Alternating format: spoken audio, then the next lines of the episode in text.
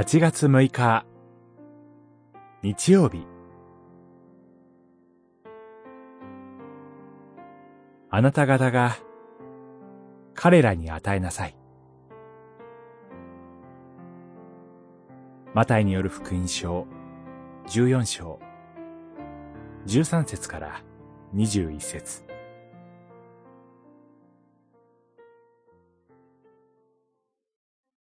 弟子たちはそのパンを群衆に与えた。すべての人が食べて満腹した。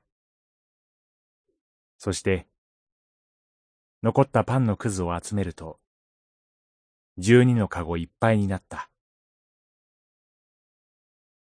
十四章、十九節、二十節。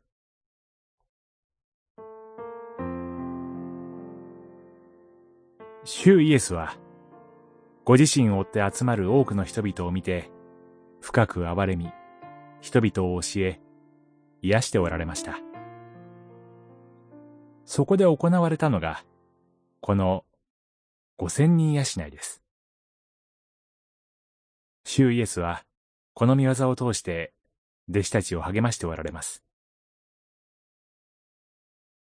夕暮れが近づいて、弟子たちは人々の食事の心配をして、群衆を解散させるよう主イエスに進めます。主は弟子たちに、あなた方が彼らに食べるものを与えなさい、とおっしゃいます。弟子たちは、パン五つと魚二匹しかありません、と答えます。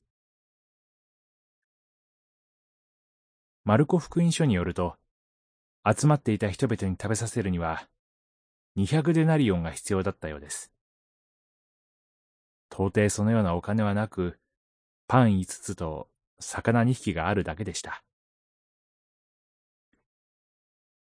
何々しかありません。何々できません。私には無理です。私たちは、しばしば消極的、否定的に考えがちです。自分の小さく無力な姿を考えるからです。けれども、信仰は自分たちの姿から考えることではなく、主に信頼することから始まります。主は、パン五つと魚二匹を取って天を仰いで祈り、祝福して裂かれます。弟子たちがそれを配ると、すべての人が食べて満腹し、有り余るほどでした。弟子たちは、主のくすしき見業に驚いたでしょう。